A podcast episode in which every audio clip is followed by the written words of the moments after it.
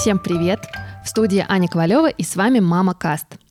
И сегодня у меня в гостях Лаура Джугелия, основатель проекта People Talk. В прошлом Лаура — редактор светской хроники таких журналов, как Vogue и Татлер, а сегодня не только основатель, пожалуй, самого популярного сайта о жизни звезд, но и бизнес-вумен с различными проектами. Лаура — основатель Beauty Story, это компания, которая занимается дистрибуцией косметических брендов, и партнер сети салонов красоты Федуа. А также, что немаловажно именно для этого подкаста, Лаура молодая мама очаровательного сына. Так и есть. На самом деле не такая молодая мама, но практически молодая. О детях и о материнстве мы поговорим ближе к середине этого выпуска. Но для начала обсудим работу. С Лаурой мы встречаемся в редакции сайта People Talk на следующий день после открытия второго салона красоты сети Федуа. С People Talk, в принципе, все понятно. Это сайт о жизни звезд, и об этом мы много поговорим в этом подкасте.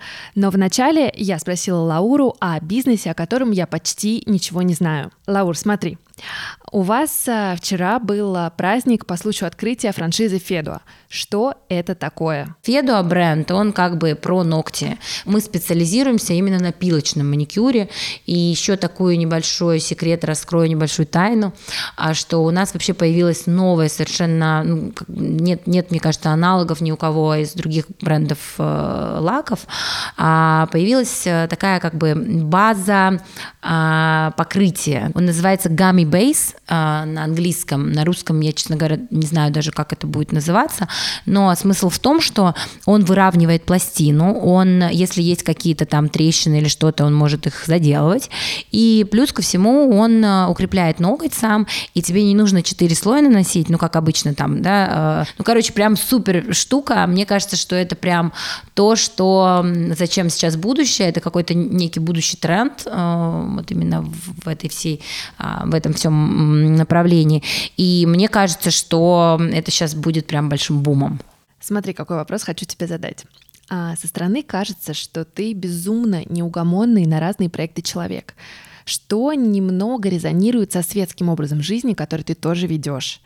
А, я не хочу всех под одну гребенку, но кажется, что многие светские дамы исповедуют по жизни гедонизм. Ты постоянно работаешь, у тебя постоянно появляются новые проекты, новые бизнесы, новые задачи. Откуда такое желание постоянно что-то делать и что-то строить? Я прям голодная до жизни, до новых знаний, до новых знакомств. И я не представляю своей жизни в каком-то другом ритме, честно говоря, потому что а, мне кажется, что как можно упускать столько возможностей. И я всегда благодарю, как бы, когда мне даются какие-то шансы, даже когда упускаются какие-то шансы, я понимаю, что значит есть возможность для каких-то других вещей, что где-то дверь закрывается, где-то она открывается. И я реально э, не считаю, что я там пашу или что-то еще. Я считаю, что я просто, ну, как бы реально живу нормальной жизнью, обычной. Конечно, когда я поворачиваюсь и смотрю со стороны, и когда мне люди говорят, Лаура, зачем ты столько работаешь, я такая думаю, разве я столько работаю? Ну, как бы, мне так это не кажется, потому что мне кажется, что я кайфую от того, что я делаю, и вот как важно, да, часто об этом, наверное, все говорят, и я тоже всегда повторяю, найти свою профессию в своем хобби. То есть, а, точнее, сделать хобби своей профессией, потому что когда ты кайфуешь от того, что ты делаешь, ты не работаешь, ты просто кайфуешь от этого. Вот, наверное, так со мной происходит.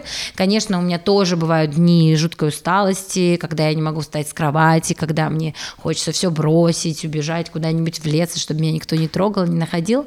Но это быстро проходит, потому что я, когда ну, вижу результат работы, да, я вижу, что как бы что-то меняется в этой жизни, меняется у людей, которыми я, не знаю, помогаю, или э, в работе я вижу какие-то, да, там новые вершины, которые достигаются. Мне, конечно, в этот момент э, очень радостно, и я понимаю, что все не зря. Ты говоришь о том, как важно уметь сделать хобби своей профессией. У тебя всегда было так, даже до основания People Talk? Ну, глобально да. Я, я училась не по профессии, и я никогда не работала по профессии. Для наших слушателей я поясню. Лаур закончила факультет международных отношений МГИМО. То есть я никогда не чувствовала себя дипломатом, хотя я, может быть, а, где-то в глубине души дипломат, но в том плане, что я умею договариваться с людьми, я умею находить, там, да, сглаживать углы, находить, да, там, как можно подойти лучше с какой стороны к человеку и так далее. Это я как мне кажется, умею делать. А, но при этом я никогда не хотела работать в консульствах, э, в посольствах и как-то заниматься вот этим всем делом, миди и так далее. Я всегда знала, чего я хочу, но мои родители как бы считали, что мне нужно получить хорошее образование. И я их понимаю, как мать сегодня. Так, стой, родители хотели, чтобы ты пошла в МГИМО, а ты куда хотела? Я хотела идти в театральное, ну, естественно. По сути, наверное, если бы я вот как родитель сейчас рассуждаю, видела, что мой ребенок реально там умирает, э, сходит с ума по какой-то профессии, то я бы, конечно, дала ему возможность там себя проявить, даже если бы мне это не очень было симпатично и близко. А, но а, в данном случае я думаю, что родители просто видели, что не то, чтобы я там как-то схожу с ума, поэтому скорее это какая-то детская, может быть, прихоть. Мне кажется, мы все такие дети 90-х росли на каких-то сериалах. Вот я росла, допустим, на сериале «Беверли-Хиллз», там Melrose Place, смотрела все эти э, сериалы бразильские э, и, и так далее. И, конечно, я росла, и мне почему-то казалось, что, блин, вот мое место же там, я вот так бы классно я там типа сыграла, я же такая артистичная. Вот мне все казалось, что раз я такая вот вся веселая, заводная, и меня там все любят, значит, как бы и на сцене я так бы смогла себя как бы проявить. Но это как бы не совсем так на деле. Вот. И, по сути, я не знаю, что я хотела, я, видимо, просто была вдохновлена вот этими сериалами, мне казалось, что вот так это так круто быть актрисой, и я ничего в этом не понимала, конечно же, но мне вот со стороны казалось, что, блин, как круто. При этом я параллельно еще смотрела канал MTV и мечтала быть ведущей, стоять вместо Шелест или там, а, не знаю, Авроры или кого-то еще, стоять и там... И я прям обожала тоже, мне это дико нравилось, и я прям мечтала, думаю, ладно, если не в актерство, то вот на телевидении. И как бы я вот с этой идеей, мыслью, я училась тоже в университете, я понимала, что я не своей, ну, как бы не своим делом занята, и что мне бы очень хотелось, э, на самом деле, вот как бы все-таки в творчество куда-то уйти потом. И когда я закончила, окончила университет, и у меня была возможность уже идти в театральный, я, конечно, не пошла туда, потому что, блин, еще пять лет опять проходить эти муки, э, круги ада. Вот, и я, когда уже ушла из э, университета, ну, как окончила университет, я, соответственно, стала искать работу. Работу мне папа мой предложил в своей компании. И я параллельно пыталась себя устроить куда-нибудь на телевидении, редактором, кем угодно, просто воду носить, мне было все равно. И попала на Первый канал. Ну, на самом деле это не совсем, то есть я не работала на Первый канал, я работала на компанию, которая производит э, некий продукт для Первого канала. Вот, поэтому, ну, так как все-таки то, что мы делали, это показывали на Первом канале, поэтому я как бы считаю, что это как бы Первый канал. Вот, и мы, я там проработала два года, мы выпустили несколько, э, получается, этих сезонов ледникового периода. А по мере того, как ты работала редактором, ты сама, у тебя были мысли о том, что ты хочешь в кадр, что ты хочешь быть по ту сторону от камеры? Вот я люблю прям, мне, мне казалось, что это прям вот мне надо в кадр встать и вести. Но при этом я почему-то в тот момент думала, что для того, чтобы стать кадр, тебе нужно пройти там, не знаю, некий путь. На самом деле это не так. То есть я считаю, что есть люди, которые попадают и ведут э, какие-то программы, у которых не было опыта работы редактором на канале или что-то еще. Он просто ну как-то попал и стал ведущим будущем. Все. То есть мне кажется, что вообще, э, если, если у тебя есть вот эта харизма, если ты умеешь общаться с людьми, то это тебе в жизни поможет очень сильно. Это, этот залог, мне кажется, успеха для многих. Ты знаешь, я вообще считаю, что знаешь, человеку даются те качества, которые им нужны для достижения там каких-то целей, которые должны достиг, быть достигнуты в этой жизни. Я верю в то, что все, что у нас есть, ее, его как-то можно применить грамотно, и оно для чего-то нам нужно. Мы просто так не становимся, знаешь, там, если человек умеет красиво говорить, он, он должен это использовать в своей жизни, он, он должен тогда выступать там, перед аудиториями, вдохновлять других, там, не знаю, что-то делать как бы с этим своим талантом. А как тебе кажется, в чем твой главный талант? Вот мне кажется, мой талант, я умею общаться. Я, я, ну, как бы я считаю, что это, наверное, мое там самое такое главное качество. А, я, в принципе, со всеми могу найти общий язык, то есть мне не проблема. То есть для меня нет, э, в принципе, людей, с которыми а, я не смогу общаться. То есть, если мне надо будет, я как бы найду подход. Бывает мне тоже тяжело с некоторыми людьми, я понимаю, что это не мой человек, что это не тот человек, с которым мне комфортно, легко и классно а, вместе сидеть там за обедом или ужином, но я никогда этого не покажу, я буду делать все для того, чтобы как-то правильно найти подход. И я, самое главное, я люблю людей. Я прям искренне их люблю. То есть у меня, мне даже подружки мы недавно обсуждали, они меня много лет знают, и они говорят, вот сейчас вспоминаем, там 10 лет назад мы с тобой там сидели, и тогда мы мечтали там о чем-то.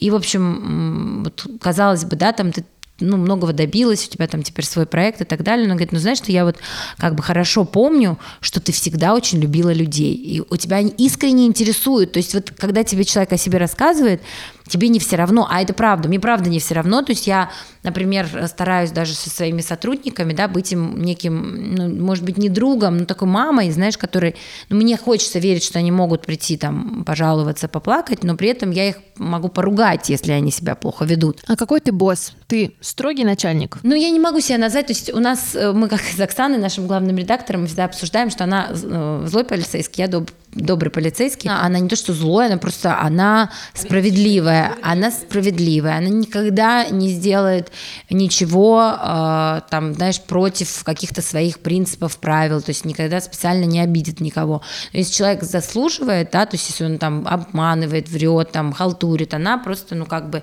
даст ему понять, что он как бы плохо себя ведет. Вот, я считаю, что это очень хорошая черта характера, мне не, не хватает в некоторых моментах э, решимости и смелости, то есть я иногда такая, мне, мне бывает неудобно, вот, а у меня бывает такое, мне все время какой-то преследует чувство вины, неудобства, знаешь, такое, типа, вот я сейчас скажу, человека обижу этим. Я очень парюсь, я всегда боюсь э, обидеть человека, вот я всегда подбираю слова. А у меня, например, всегда такое ощущение, что мне нужно все заслуживать, да, там, заслужить любовь, заслужить уважение, заслужить там т-т-т. То есть я никогда не считаю, что мне просто так что-то может достаться, ну, просто потому что я там, не знаю, хороший человек, например. Что значит хороший человек? Где есть определение хорошего и плохого? Нигде, оно не написано. То есть ты можешь думать, для тебя хороший вот, вот такой человек, а для меня хороший вот такой. То есть это все такое как бы понятие как бы не существует на самом деле и точного значения этого слова. Просто для каждого оно свое, так же как и со вкусом тебе что-то может понравиться, а тебе может это не понравиться.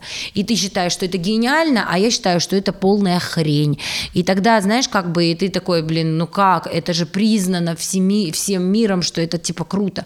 А мне не нравится. Ну, мне же может это не нравиться. Я вот как бы не считаю, что это круто, например. И у меня вот как бы с детства, мне кажется, из-за того, что я вот все время заслуживала, заслуживала, там что-то там пыталась заслужить, мне кажется, это как-то вот перенеслось э, во взрослую жизнь, и что у меня и мне все время кажется, что вот я всегда думаю о том, что люди скажут, что кто подумает, а вот если это, что если то. Но достаточно забавно это слышать от тебя. Да. Что ты главный, ну уже не главный редактор. Да, основатель. Основатель, основатель сайта People Talk, который и пишет. Да.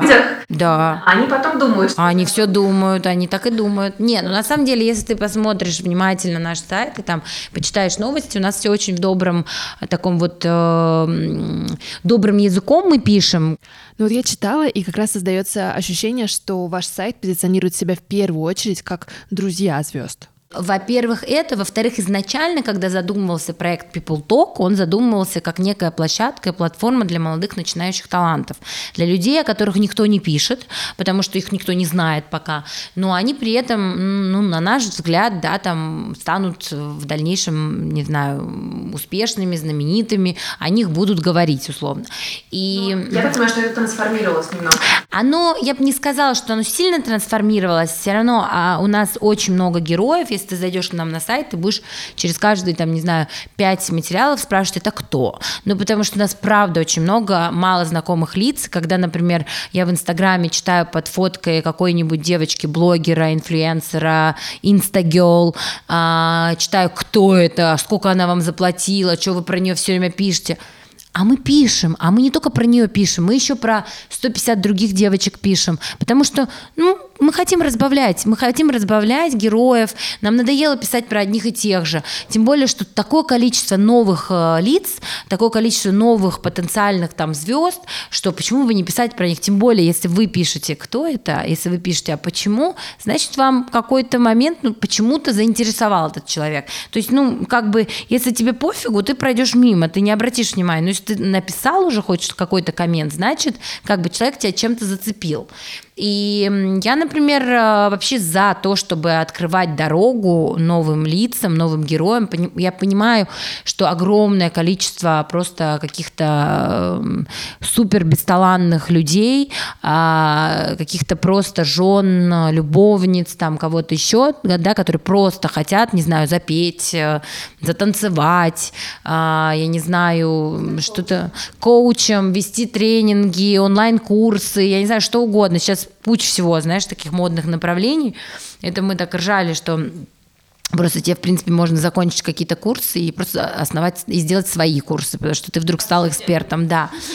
И ты смотришь такой, думаешь, боже, а нахрена ты столько лет там чем-то занимаешься, стараешься там, знаешь, как бы становиться профессионалом в этом области, если вот есть люди, которые просто вообще сами себя нарекают какими-то, знаешь, профессиями и зарабатывают просто очень классно деньги. Ну. Лаур, а где вы ищете настоящие таланты? Вот, допустим, нас сейчас кто-то слушает, и он мечтает о том, чтобы сайт People Talk написал о его талантах. Что делать? Нам очень много кто пишет, я тебе честно скажу, 99% писем я открываю и закрываю, потому что меня не цепляет э, начало, ну, меня просто не цепляет они. Вот бывает так, вот ты зашел, тебя что-то зацепило, и ты хочешь дочитать, ты хочешь человеку, я там пару раз, мне, меня что-то цепляло, я просто пересылала девочкам, ну, типа, посмотрите, проверьте.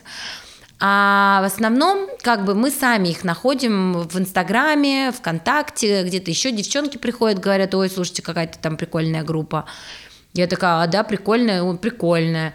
Вот. И в Инстаграме я очень часто сама натыкаюсь на кого-то, кто мне кажется интересен. И мы там можем написать в директ, просто сказать, что вот дайте свой контакт, хотим с вами связаться, сделать про вас материал. То есть мы очень часто, очень многих находим сами.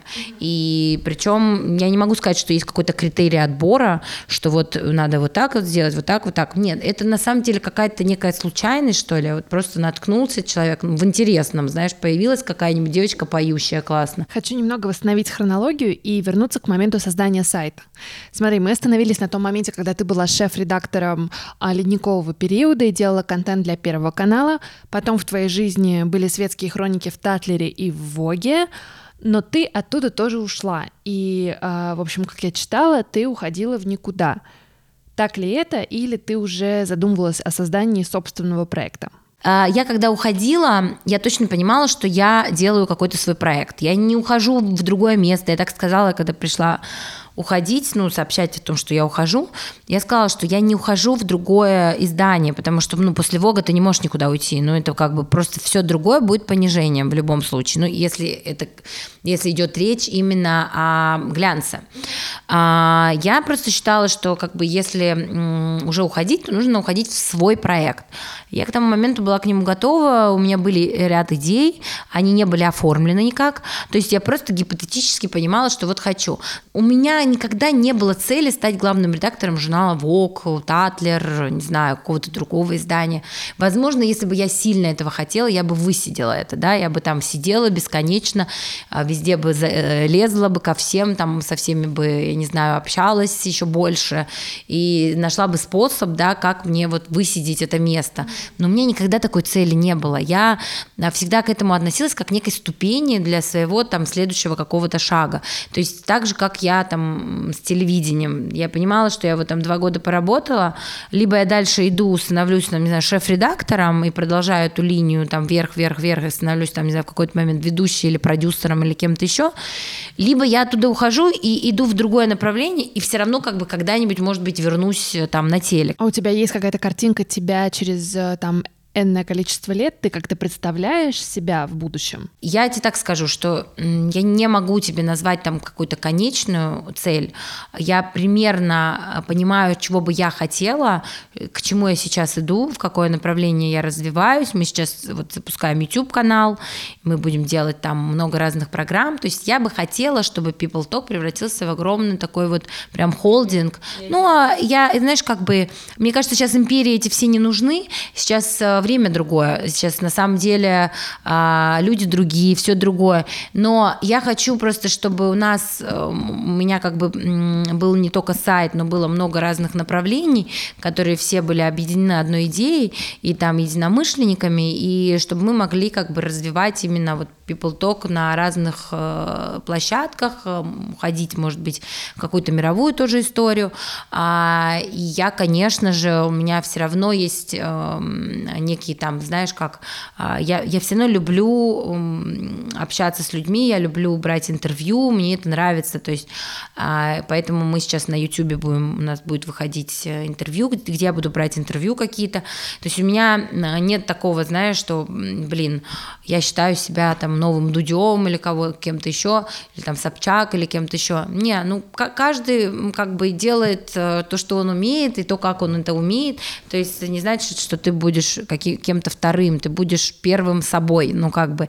То есть э, для меня это не, не некие, знаешь, там типа соревнования и гонка, кто круче, кто нет. Я просто хочу делать какой-то новый а, формат, я хочу делать просто нового рода программу, и чтобы мои гости гости, они раскрывались немножко с другой стороны. И у меня сейчас нет, знаешь, такого, что вот, блин, все, а, я сейчас запущусь, и мы сейчас взорвем там интернет.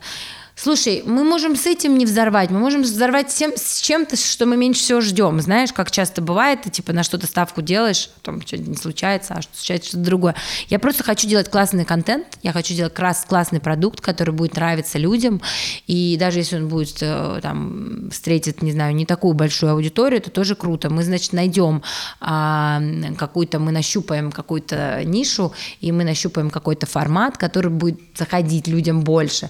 Но просто я точно знаю, что я не хочу уходить в трэш, я не хочу вот делать какой-то такой контент, за который мне может быть стыдно, а, потому что я понимаю, что в YouTube сидит очень много детей, молодежи и так далее, и я не хочу а, через свой канал, через свой ресурс, да, там а, как-то, как-то, как сказать, ну не портить их, да, но мне хочется наоборот их как-то развивать, что ли, и, или делать какой-то добрый продукт, да, который которые, посмотря которые, у них там, не знаю, настроение поднимется. Ну смотри, раз уж мы так плавно переходим к теме новых поколений и детей, и не будем забывать, что это все-таки мама каст, давай с тобой поговорим о детях.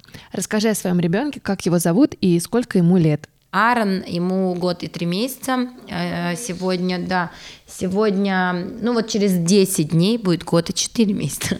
Вот. Э, на самом деле, а это какой-то вообще совершенно ни на что не похожее как сказать, как сказать, такой опыт, который ни с чем нельзя сравнить, ни на что не похож. Я думаю, что все, у кого есть дети, они понимают это. И когда мне раньше кто-то говорил, ты поймешь, когда станешь мамой, меня это бесило страшно. Но сейчас я, правда, как бы даже, даже по-другому не могу это объяснить. Не, ну даже, даже сложно передать это словами. То есть я не истеричная мама, я не мама, которая, не знаю, каждую там затирает, каждую там, не знаю, 200 раз все дезинфицирует, здесь протрет, там там протрет, здесь все сделать. То есть я не какая-то обсессивная, у меня нет каких-то бзиков на этом, а плюс я еще не, не такая мама, которая, так, мой сыночек, у, у него идеальный режим, он там встает в 7, в 8 он ест, а в 10 он гуляет, в 12 он спит, в 2 он встает у меня такого нет. У меня как бы ребенок живет в своем режиме, который он сам себе как бы выстроил, и я под него подстраиваюсь. А тогда какая? Ты мама? Мне сложно судить о себе, наверное, со стороны виднее. Но я точно знаю, что я не, не помешана. То есть если у ребенка, не знаю, он заболел, например, то есть я не, не бьюсь э, там в истерике, что «О боже, о боже». То есть я найду способ, как бы, как его вылечить. Я приглашу там 10 врачей, соберу консилиум, не знаю, там, ну, если это требуется того, понятно. А, вот, я очень э, ко многим вещам отношусь как бы спокойно, то есть я не, не, не, психическая, вот, и также я не стремлюсь, знаешь, сам так вот ему сейчас уже год и три месяца, ему пора идти там на какие-нибудь курсы. Да, учить английский, что-то еще, так и водить его на 10 курсов занятий. Мне, мне тоже кажется, что у ребенка, во-первых, должно быть детство, на мой взгляд. Да, он должен все равно играть с детьми другими, ну, как бы быть ребенком, знаешь, как бы это важно. То есть, да, я тоже за то, чтобы занимать его какими-то, какие, у него энергию куда-то его девать, занимать, может быть, его там какими-то интересными вещами, но не вот это вот все, знаешь, когда у ребенка времени нет просто выдохнуть. Ну, судя по первой части подкаста, времени нет как раз у мамы. У мамы нет времени вообще. А, слушай, ну, у меня, конечно, очень большое было чувство вины долгое время, сейчас я с ним борюсь, я не могу сказать, что я его прям победила. Давай тут подробнее, как ты лично борешься с чувством вины. Ну, я просто думаю о том, сколько перед моими глазами примеров а, родителей, которые 24 часа с ребенком проводили, и какими выросли их дети, и наоборот, которые занимались а, своей жизнью, а, работали, там, общались, путешествовали с мужем и так далее и что дети не хуже, а в некоторых вещах даже э, у них лучше отношения с родителями. То есть понятное дело, что, знаешь, как я всегда говорю, что ребенок сам тебя выбирает, и он знает, в какую семью он попадает. То есть он выбрал тебя, потому что именно такая мама ему нужна, именно такой папа ему нужен. Поэтому а, винить себя, что ты не такая, как, как тебе бы даже хотелось, просто в силу того, что, ну, характер у тебя, блин, другой, то, ну, как бы не стоит, потому что это все равно ни к чему не приведет, ты себя не поменяешь. Но если я вот, например, а, активная, там, деятельная, мне нравится работать, я кайфую от э, своей, своего образа жизни, и я должна себе нравиться, я должна хорошо выглядеть, я должна заниматься и собой в том числе, а, то есть находить время на себя, там, не знаю, пойти в зал элементарно, да, вот я там не хожу неделю в зал, меня аж трясет, то есть я понимаю, что у меня прям настроение портится, что я не смогла в своем графике найти, блин, время на спорт. А, поэтому мне вот важно, чтобы вот у меня было это все.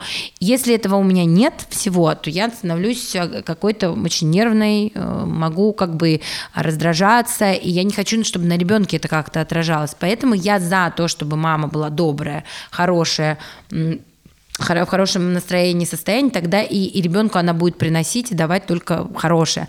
А твоя жизнь сильно поменялась, когда у тебя появились дети? Конечно, у меня очень сильно все изменилось. То есть э, раньше, если вечером у меня там а, было свободное время, я шла встречаться с подружками или мы с мужем шли, не знаю, в кино, то сейчас мы едем домой к ребенку. То есть если у меня есть там час времени между встречами или что-то мне перенеслось, я сразу звоню там либо няне и говорю там, подходите, я там-то, у меня следующая встреча там-то, я там с ребенком пока погуляю, или успею домой заехать, его просто поцеловать, 10 минут с ним побыть, дальше поехать. И вечером точно так же, то есть я всегда, если у меня есть выбор там поехать с э, друзьями посидеть или к ребенку, я выберу ребенка, что у меня в течение дня на него мало времени, а я там с утра с ним и могу вечером, вот, поэтому, конечно, иногда мне очень хочется с друзьями посидеть, я себе в этом не отказываю, потому что я понимаю, что если я там раз пропущу встречу с друзьями, два, три, десять, мне себя начнет, ну, станет жалко, мне, я буду думать, какая я бедная несчастная, что я вот там, не знаю, не, не имею возможности общаться с друзьями и буду как-то, наверное, вымещать это на ребенке. А я этого не хочу, потому что я хочу, чтобы у меня ребенок э, рос э, в максимально ну, таких вот, э, ну, не тепличных, нет, я считаю, что все-таки мальчик должен как бы не совсем быть тепличным, но я хочу, чтобы у него как-то вокруг него была какая-то положительная атмосфера, аура, и чтобы он не чувствовал как, какого, каких-то, знаешь, там, стресса родителей, негатива, там, мамы, которая пришла злая с работы и там не успела ничего там. А вот смотри, до этого мы с тобой говорили, что в работе ты, как правило, хороший полицейский, а дома с ребенком ты хороший, хороший или плохой? Ну, ты знаешь, мне кажется, сейчас мы оба хорошие полицейские, потому что сейчас у него такой маленький возраст, что сейчас сложно как бы определить, кто какой. Не могу, я как бы, да, я, может быть, не супер, знаешь, такая, то есть если он совсем там капризничает не по делу, я скажу, так, Аарон, успокойся, все, ну как бы перестань это делать, все.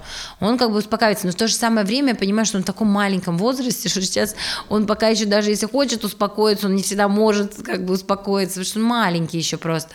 Но я понимаю, что да, я в каких-то вещах буду строгая, это сто процентов, потому что а, я все равно, э, ну, у меня характер такой, я считаю, что с мальчиком все-таки нужно быть где-то немножко построже. Ты знаешь, как мне, честно говоря, кажется, что девочками нужно быть, да, немножко, ну, не такими строгими, потому что э, мне кажется, что девочка, она все равно другая. Она, честно, я не феминистка, и я ходила даже на программу к Собчак на эту тему. Я считаю, что должно быть равноправие, то есть, э, например, в размере зарплаты да, одной, на одной и той же должности. Например, э, женщины и мужчины должны там, иметь возможность работать на одной и той же должности, да, то есть занимать пост определенный. Я считаю, что женщины и мужчины там в каких-то еще вещах должны быть тоже реально там равноправными. Но я абсолютно убеждена, что есть как бы все равно э, разделение. Мужчина, он там должен а, быть как там, не знаю, защитником, что ли, за ним, ну, ты должен быть уверен, что у тебя есть как бы тыл, да, так или иначе, что вот этот человек тебя защитит, если надо, если как бы, что он все равно должен зарабатывать там чуть больше, чем ты. А, мне кажется, что мужчина должен открывать двери, что он должен платить за тебя в ресторане, что он должен с тобой ухаживать. Я не, вообще я не понимаю, когда приходят женщина и мужчина в ресторан на свидание, и они платят по счету напополам. Ну, для меня это дикость. Я выросла на Кавказе. Да, но я выросла на Кавказе. И у нас стыдно, чтобы за мужчину, или как бы даже женщина за себя заплатила на ужине с мужчиной, честно. Это стыдно. И э, я как бы была так воспитана, поэтому я этого не понимаю. И вот так вот я также скажу, что как бы в воспитании девочки и мальчика я тоже считаю, что нужно быть совершенно совершенно по-разному. Вот у меня, например, есть подружка, а, и у нее дочка, дочка постарше, и вот я тебе хочу сказать, что мы с ней тоже обсуждаем, и она мне просто рассказывает, ну там, как вот с дочкой, там, как лучше. Я понимаю, что все-таки с девочками отличается чуть-чуть, чем с мальчиками. Плюс, знаешь, как, например, с мальчиком э, мама должна до 6 лет быть включенной максимально такой, знаешь, вложить там то, что э, любовь, внимание, там, знаешь, мы еще тоже обсуждали по поводу вот совместного сна. Многие против и говорят, ну, он с нами спит. Я как бы не то, что за или против, я просто сразу решила, что он будет с нами спит, спать, потому что для меня это мое время, когда я восполняю вот эту вот нехватку общения с ним. И он, да, он спит в своей кроватке, а, ну, просто под утро он просыпается, там, не знаю, в 7 утра, в 6 утра, и к нам переходит, и там досыпает последний час. Ну, всю, ну, как бы так он спит у себя, по сути, но в нашей комнате. А, и я как бы, я, я для себя это специально решила, и мы это обсуждали с ней, она говорит, слушай, я уверена, ну, для меня это как бы правильно, потому что я считаю, что вот дети, которые спали с родителями, у них есть какое-то чувство защищенности. То есть она говорит, это моя теория, то есть я ее никому не навязываю, она абсолютно как бы может быть там расходиться с мнением каких-то других людей, то есть это вообще сколько людей, столько мнений, никто никому я говорю, в материнстве вообще никому нельзя советы раздавать, потому что у каждого свое.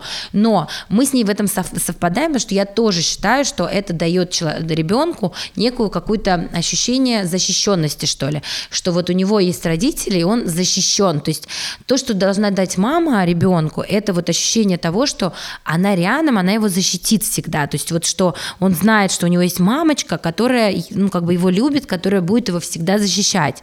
И я вот хочу, чтобы мой ребенок чувствовал вот, вот то, что я за него, там, не знаю, э, горой, и что для него я все всегда сделаю. А, а дальше вот 6 лет считается, что должен включиться папа, который папа ему должен прививать уже какие-то определенные там, ну, черты характера, там, навыки и так далее, там, его учить, с ним вместе заниматься каким-то хобби его или что-то делать. А сейчас как вы делите обязанности с мужем по воспитанию ребенка? Мой муж Майк, он первое время, когда он только родился, он не очень понимал, что с ним делать, ну, как и многие мужчины, ну, никто не знает. Ну, блин, первые полгода реально э, ребенок как овощ, да, он просто, в принципе, лежит, спит, ест, все. То есть, ну, срыгивает, да, если спит, да. Спит, еще немножко срыгивает, иногда орет, иногда там еще что-то. Ну, короче, в целом, ну, как бы он ведет овощной образ жизни. И мужчинам непонятно, что с этим вот, ну, как бы ребенком вообще делать. Когда он становится чуть старше, вот, ну, как бы в, в данном случае, там, наверное, в нашем случае, где-то ближе к году, году вот Майк уже стал как бы больше вовлекаться, потому что он уже начал понимать, что ну как бы с ним можно как-то взаимодействовать, тут как-то реагирует, что-то как-то отвечает, уже какая-то эмоция идет, он там бегает, еще что-то. Ну, короче, в общем, и реально а, ты видишь даже, как мужчина меняется и в отношениях с ребенком, и тебе тоже это как бы очень, ну, как бы приятно ну, становится. А, и, не, конечно, на самом деле все мужики разные, есть мужики, которые у меня подружек, вот мужчины, там, мужья там с первого дня там подгузники меняли, там помогали сами их укладывать, вкладывали, качали все. Ну, это не наш случай, но а, вот сейчас я вижу, что он как бы, в принципе, мы, я не могу сказать, что он больше или я больше. То есть, когда у него есть время, там, после работы, он заезжает, когда у меня есть время, я заезжаю. Ну, то есть мы равномерно, в принципе. То есть у нас там, мы Аарона можем к бабушкам, к дедушкам отправить на выходные, но мы там... Но мы все время, каждую неделю, они на выходных у бабушек что мы тоже там, там. То есть это не то, что мы отправили и сами тусуемся. Нет, мы отправляем, например, в пятницу, в пятницу утром, а в пятницу вечером мы туда приезжаем, выходные вместе. Мы просто, ну, там и бабушки, и дедушки, и у него такое есть ощущение, что мне тоже важно, что у него большая семья. Потому что для меня всегда важен был вот этот вот момент семейности. У нас в семье много родственников там, и мы всегда были такими, знаешь, очень сплоченными.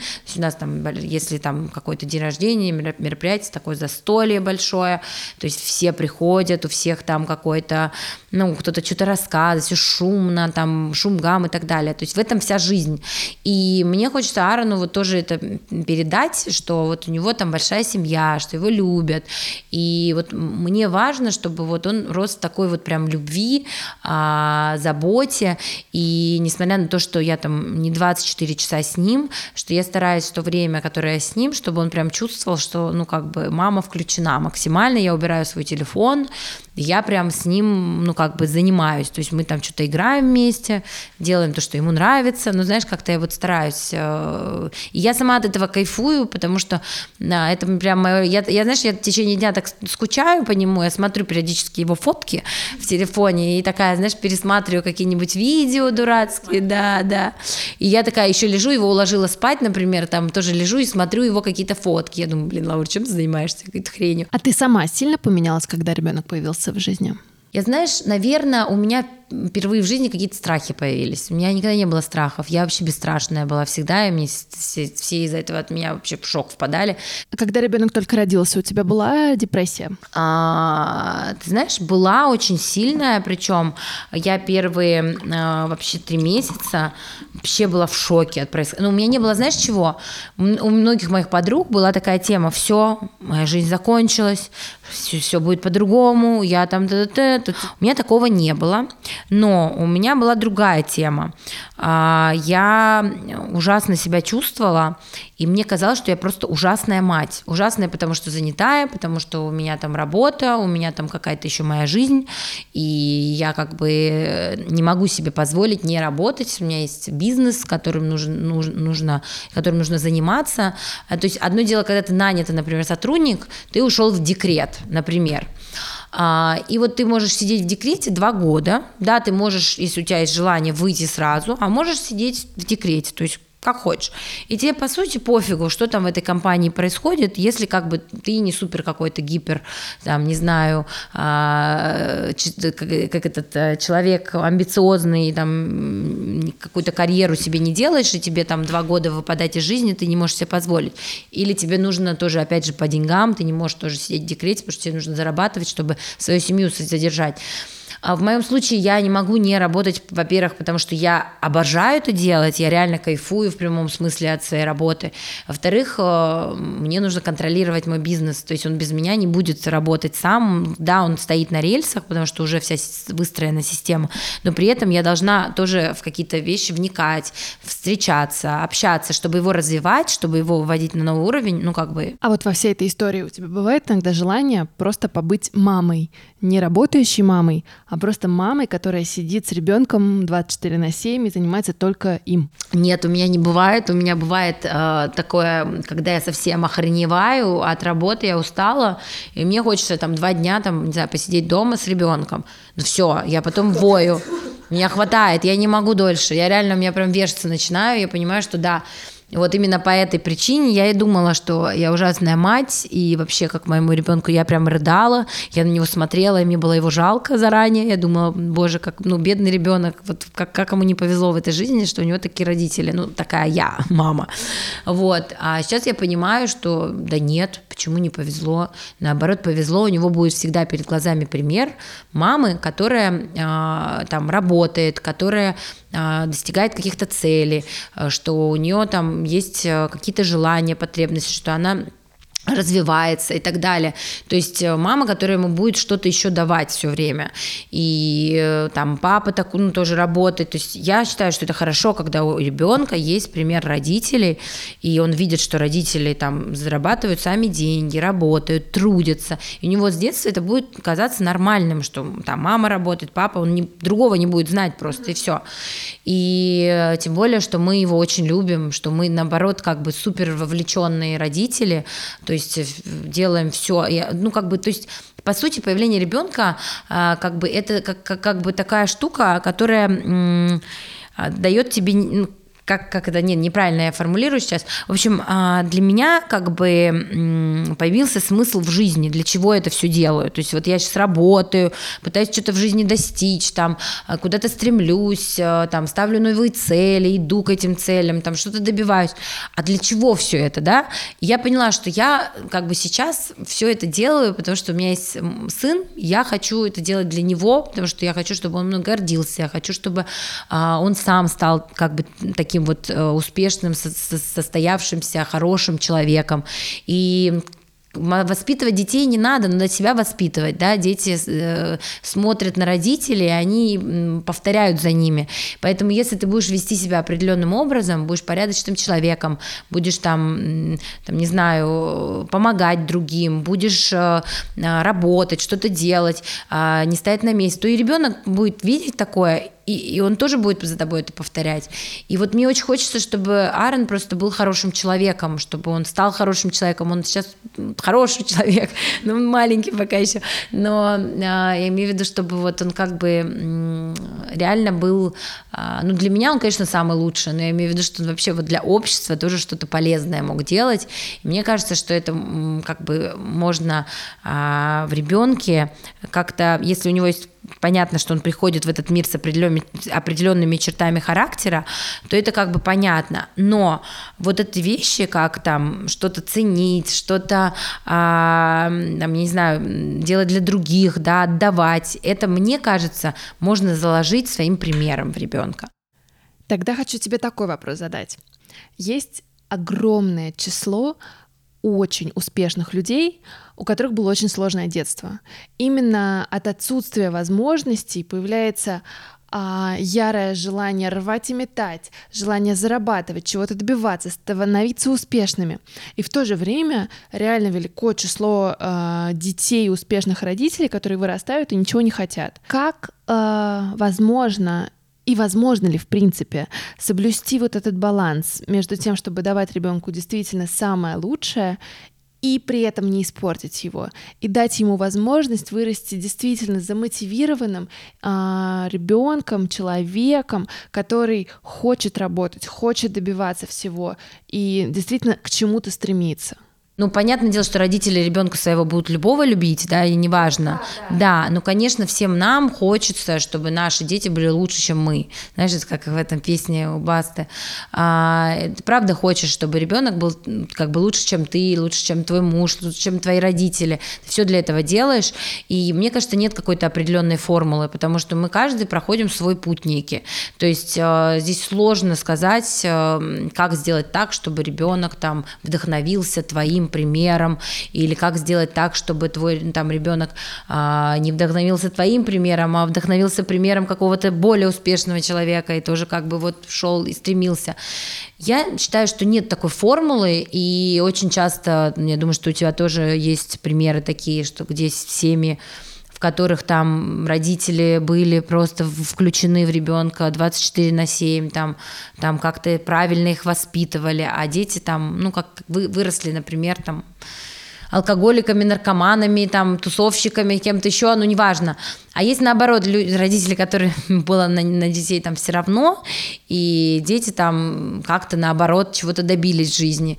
Есть примеры, где родители включа, включены были, и дети тоже, ну, как бы стали личностями, и там что-то делать. То есть здесь, здесь я говорю, что нет какой-то формулы, мне кажется, что каждый ребенок, а, они, они ну, все люди, дети разные, и поэтому как каждому а, ребенку, каждый ребенок приходит э, к тем родителям, которые нужны ему для того, чтобы он как бы сделал какое-то исправление в этой жизни, и они ему помогают в этой жизни это исправление делать. То есть мы просто, как бы нам по сути приходит душа временно, да, она нас выбирает, и к нам приходит в нашу семью, чтобы мы в этом мире ему помогли пройти его некий путь. Это сложно понять, но мы как бы должны все равно понимать, что он как бы нам не принадлежит, мы лишь должны помогать ему в этом мире а, пройти его какой-то некий путь.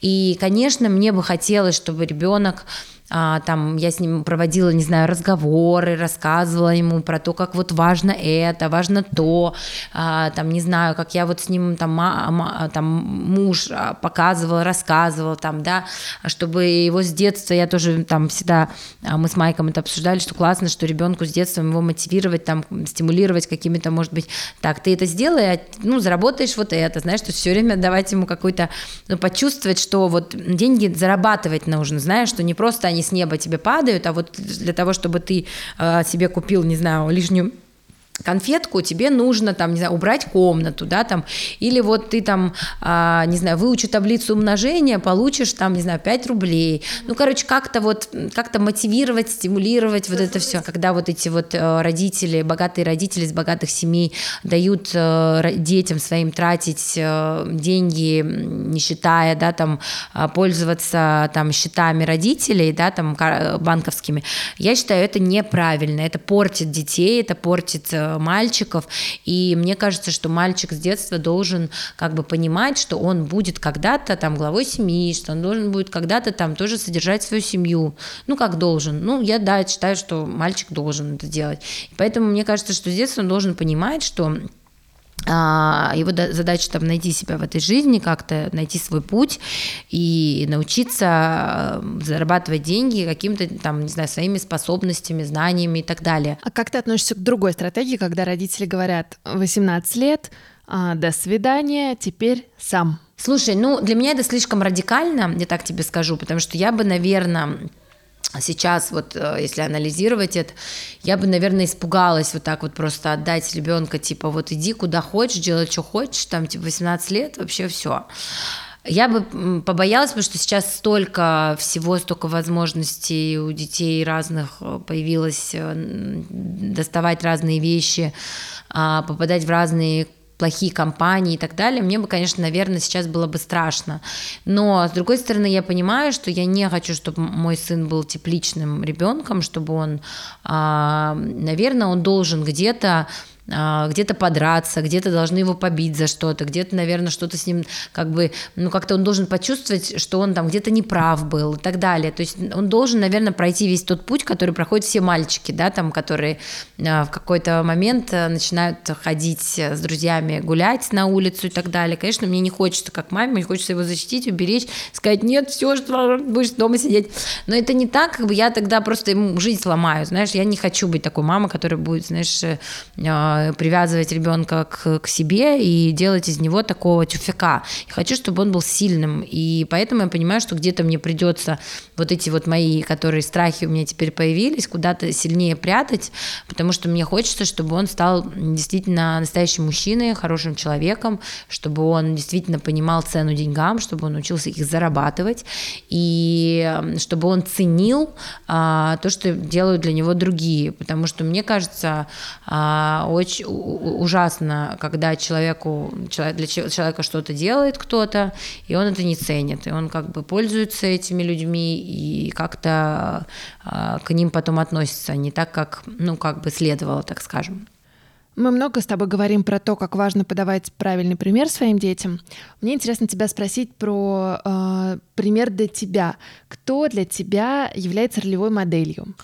Слушай, смотря в чем, знаешь, вот я тебе так скажу, что у меня нет такого, знаешь, какой-то классической ролевой модели, вот я хочу быть на нее похожа. Наверное, в работе там один человек, э, в отношениях другой человек, там в, в не знаю, в поведении, там в, в красоте там третий человек, где-то еще. У меня много таких, наверное, но а, я так тебе скажу, что так как я часто и много с кем-то общаюсь, я по чуть-чуть, наверное, у всех чего-то там перенимаю, где-то чему-то учусь, а, где-то пытаюсь, знаешь, стать лучше, потому что я вижу, что вот так бывает, и вот так бывает. Но так уж, чтобы я тебе назвала одно имя, я не могу его назвать, просто потому что его нет для меня. Ну, как-то я вот говорю, я, наверное, во всех по чуть-чуть. Вот, например, мама для меня однозначно совершенно, это там самый а, ту, гуру просто, ролевая модель в плане там всего, что связано с красотой, с уходом за собой, со своим здоровьем и так далее. Потому что то, как она все это умеет, знает, любит, э, как она, как она выглядит, да, там э, и так далее, это, конечно, ну, ну просто вау, правда. И это большой труд, то есть это не то, что, знаешь, как бы, да, генетика, понятно, она тоже есть, но тем не менее. Там, я обожаю про Уинфри, это многие знают, с кем я общаюсь, потому что я считаю, что женщина афроамер... а, первая афро... афроамериканка, которая а, мало того, что стала там просто попала в Forbes, она еще и номер один э, среди вот афроамериканок, афри... афроамериканцев по там а, капиталу, который она уме... сумела заработать. Ну, то есть она повлияла на огромное количество людей, да, на их жизни, она помогла очень многим людям, то есть она свое, свою популярность, свое влияние, она правильно использует, то есть нет такого, что она, э, вот я богатая, вот я знаменитая, и вот я как бы буду кайфовать, а она реально очень много кому помогает, она меняет людям жизнь, это очень круто, и мне кажется, что вот главная задача любого человека а, в его жизни и вообще в его работе, это найти как через твою работу ты можешь помогать другим, потому что, ну, а смысл этого всего, если ты все делаешь для себя? А как ты помогаешь другим? Мне хочется верить, что через наш проект, через People Talk мы много кому помогаем а, добиваться и успеха, и узнаваемости, и делать так, чтобы а, люди, ну, не только знали этих людей, ну, люди не только знали этих героев, но они еще их а, полюбили, так как полюбили, например, мы. Хочу верить в то, что то, что я делаю для наших героев, а, даю им возможность о себе рассказать, заявить, сделать э, новость, да, там какой-то ротируемой, э, сделать э, какую-то, не знаю, хайповую новость и так далее, я как бы верю в то, что это я делаю, ну, как бы для того, чтобы кому-то помочь, так скажем. Лаур, смотри, у тебя преуспевающий проект, у тебя маленький ребенок, у тебя параллельно еще куча историй и бизнес-проектов. Как все успевать? Как быть Лаурой Джугелей? В чем твоя суперсила? А не надо все успевать и быть как Лаура. Каждый человек живет на своих скоростях, у каждого человека свой характер и свой, свое количество энергии. То есть э, у меня есть люди, которые на меня похожи, ну, то есть мы друг на друга похожи в смысле. То есть мы э, зеркалим друг друга по там, количеству энергии, которую мы затрачиваем, по там, выхлопу, который э, от этой затраченной энергии у нас происходит и так далее. Но я понимаю, что у них там своя формула, у меня своя. То есть мне кажется, что нет единой какой-то формулы для нас, для всех, что каждый для себя находит как бы идеальную формулу. Вот я сейчас могу про себя сказать, а, что я приняла а, тот факт, что я не могу все успеть. Я не сверхчеловек, и что у меня, да, тоже бывают дни, когда я очень устаю, если я, например, несколько дней подряд сплю мало, то есть под мало я, это означает 3, 4, 5 часов, а, если я сплю несколько дней вот так, то на какой-то там четвертый, пятый день я в прямом смысле не могу встать с кровати. То есть мне прям в прямом смысле плохо. И несмотря на то, что я такая считаю себя Woman и считаю, что я, нет, эта тряпка должна встать и там пойти дальше бороться, там, не знаю, то я в эти моменты, когда я чувствую, что все, мой организм на пределе, я даю себе возможность передохнуть. То есть я могу э, не встать, как обычно я встаю, не знаю, там в 8, а поспать до 10, до 11, и дальше свой, там, не знаю, день встреч начать там с 12, например. То есть я в эти дни, когда, ну, как бы раньше я такая думала, блин, кто-то за это время уже там что-то успел сделать, а я, блин, спала в это время.